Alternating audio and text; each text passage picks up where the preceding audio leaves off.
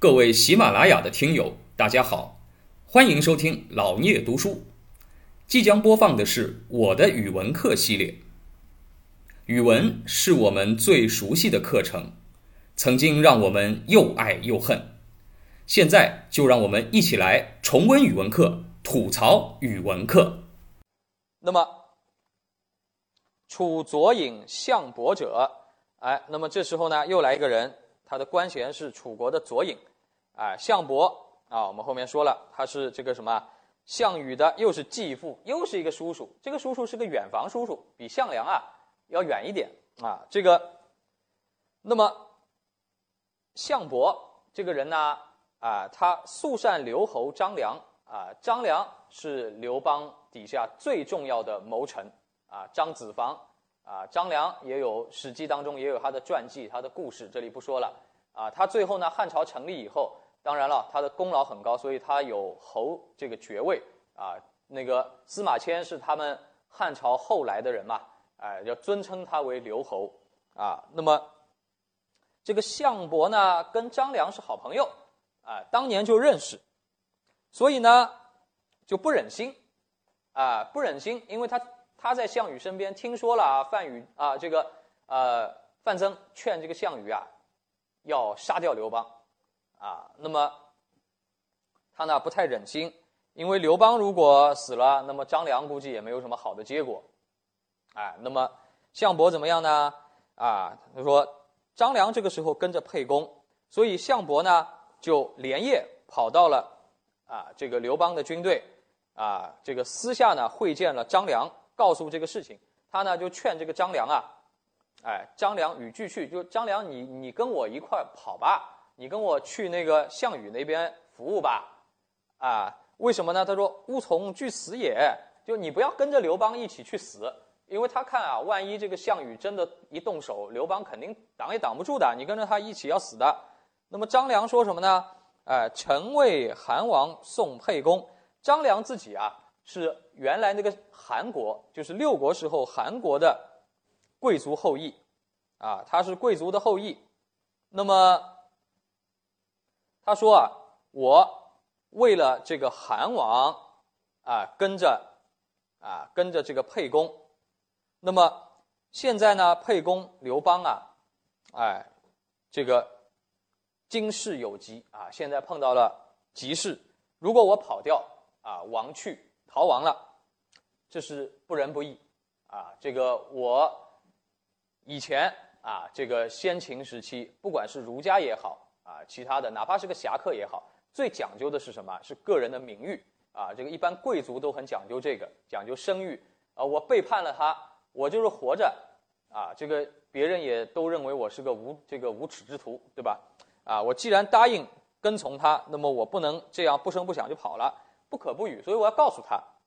哎，那么所以呢，哎，张良就告诉了刘邦啊，刘邦大惊啊，怎么办呢？哎，他也知道打肯定打不过项羽啊！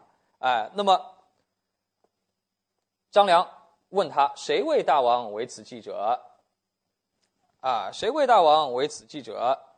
啊，他说：“什么叫谁为大王为此记者呢？就是哎，要看看前文，对吧？看看前文，哎，前文，前文当中，曹无伤说什么呢？说哎，刘邦欲望关中。”啊，这刘邦到底想不想望关中呢？这里就说的很明白，刘邦想的，哎，刘邦想的。张良就说：“哎，你要在关中称王，谁给你出的这个坏点子？啊，谁给你出的坏点子？那刘邦本来肯定不当这是个坏点子。刘邦因为本来占据了咸阳，就觉得，哎，我我待在这里称王挺好的呀。那么这个时候，当然了，已经项羽大兵压境了，这个时候做国王就不是个什么好差事了。”啊，你要在这里望关中，人家就把你给灭了，对吧？啊，所以张良问他谁给你出的这点子？啊，他说邹生说我曰：“哎，据观物内诸侯，秦地尽可望也，故听之。”他就说一个什么呢？说一个人啊，邹生啊，就是一个浅薄无知的人啊。这个刘邦呢，我估计他这里也有推卸责任。哎，实际上你说望关中这件事情谁想做？他自己想做呀。但是呢，因为张良问他了，谁给你出的这么坏的点子？他也不他也不不不呃不肯承认，对吧？不肯承认是他自个儿有这想法，他就说：“哎呀，是个什么啊很浅薄的人，劝我说什么呢？哎，据关啊，居住险要的关口，哎，居住这个地方呢，不要让其他的诸侯进来，务内诸侯，啊，这个秦地可尽望也，啊，这个秦原来管的地方啊，你可以来管的，啊，那么所以呢，我就跟从了，啊，那么张良说，就问他了，你对局势的判断。”啊，你，你的兵力跟项王啊，就跟项羽比起来，怎么样啊？啊，刘邦不说话了，啊，说，啊，说当然不如了，啊，十万乌合之众打人家四十万精兵，啊，经过巨鹿之战的精兵，不如怎么办？啊，张良在说什么？秦王为项伯言沛公，不敢背项王也。那你去自己跟项伯说几句好话吧，他是项羽的叔叔，对吧？你有点诚意，说什么呢？啊，说我呀不敢背叛项王，不敢背叛项羽的，啊，那么刘邦就问啊，你跟项伯有故啊？你跟这个项伯有交情啊？啊，张良就把前面，哎，你看这是司马迁前面的伏笔啊，你看他前面说什么？素善留侯张良，就是跟张良的关系好。那么为什么关系好？张良自己说了啊，说。秦时与陈游啊，那个时候还是秦朝还在的时候啊，啊，我们俩一起啊，这个交往过啊。这个项伯杀人，成活之，使动用法活之啊。就项伯曾经杀过人，犯过法，我呢让他活了下来。哎，那么所以呢，哎，他是我的朋友，这个事情很紧急，他来告诉我了。那么，哎，刘邦。很会做人，你看他下面就问啊，孰与君少长？看这么着急的事情的时候，他居然还能，还能关心这种细节，就问啊，这个项伯跟你张良，哎，谁岁数大一点？啊，张良说啊，他比我大。那么沛公说，君为我呼入，吾得兄视之。哎，他比你大，啊，就好像你哥一样。那么我呀。也把他看成我的哥哥，哎，你看刘邦会做人吧？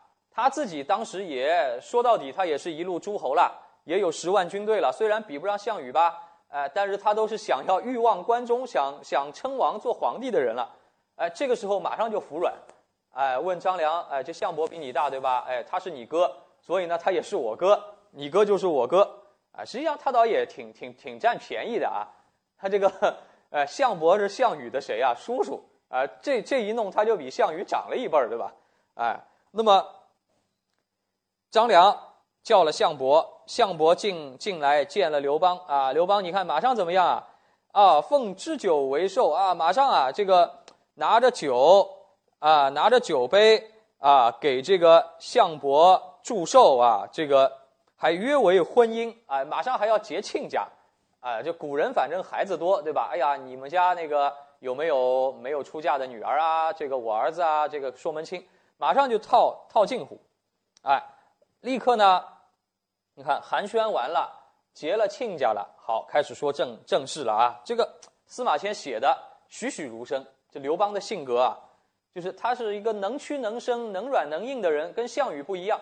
项羽是一个什么？哎，是一个硬骨头，贵族。不肯低头的，哎，他有破釜沉舟的果决勇敢的一面，但是呢，哎，他不服软。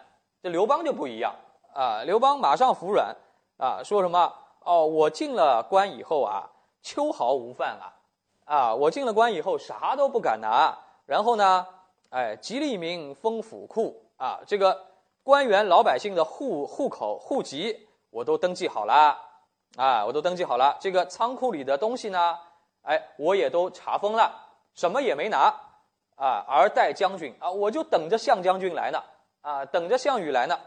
所以遣将守关者，被他道出入于非常也。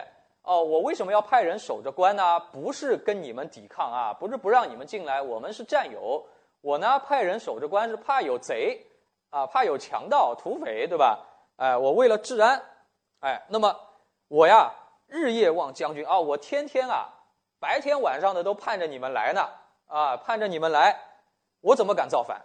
啊，所以呢，请你啊，哎，给我说几句好话，我呢不敢背德也，背德啊，这个背是什么意思啊？就是违背的背啊，通那个背，我不敢背叛的，啊，我不敢背叛的。那么，项伯许诺，项伯是个好人，对吧？听了刘邦这话，哦，明白了，啊，说旦日不可不早自来见项王，啊，说你啊最好啊明天，你早点来跟这个什么，跟我们家这个项王。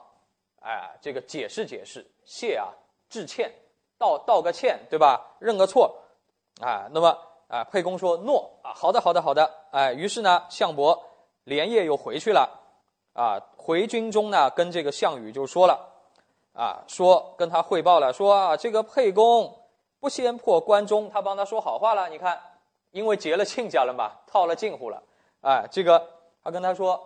啊，如果刘邦啊，他不先破关中，他还给他报一功劳，他先破了关中，你看秦国的国王都投降了，哎，你怎么能这么顺利就进来啊？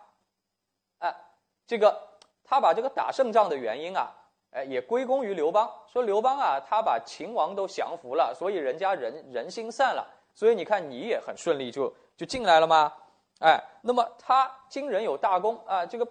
刘邦他毕竟占了咸阳，占了秦的首都，对吧？他立了大功哦，你还去打他？你看不仁不义，不如因善遇之。哎，就是你看啊，这样我们不讲义气了嘛？所以我们怎么样呢？哎，我们也好好的待他嘛。哎，项王许诺，你看项羽这里就是体现了他的短板，就他这个人啊，贵族贵族气太重，啊，贵族的荣誉感很重。就什么呢？就觉得任何事情吧，战场上如果你跟我来硬的，我不怕你破釜沉舟，我也打死你，对吧？我们一对一单挑，这个他很擅长。但是呢，人家服软了，他就觉得呢，哎呀，人家都认错了，这个，哎，哪怕你心里其实对对方啊也挺不满意的，啊，这个你说你这个你进咸阳干什么？但是呢，哎呀，对方既然已经服软了。我不能贵族嘛，我不能欺负弱者，对吧？你像欧洲的贵族也是一样的，你跟我来硬的，我跟你决斗，击剑，对吧？打死活该。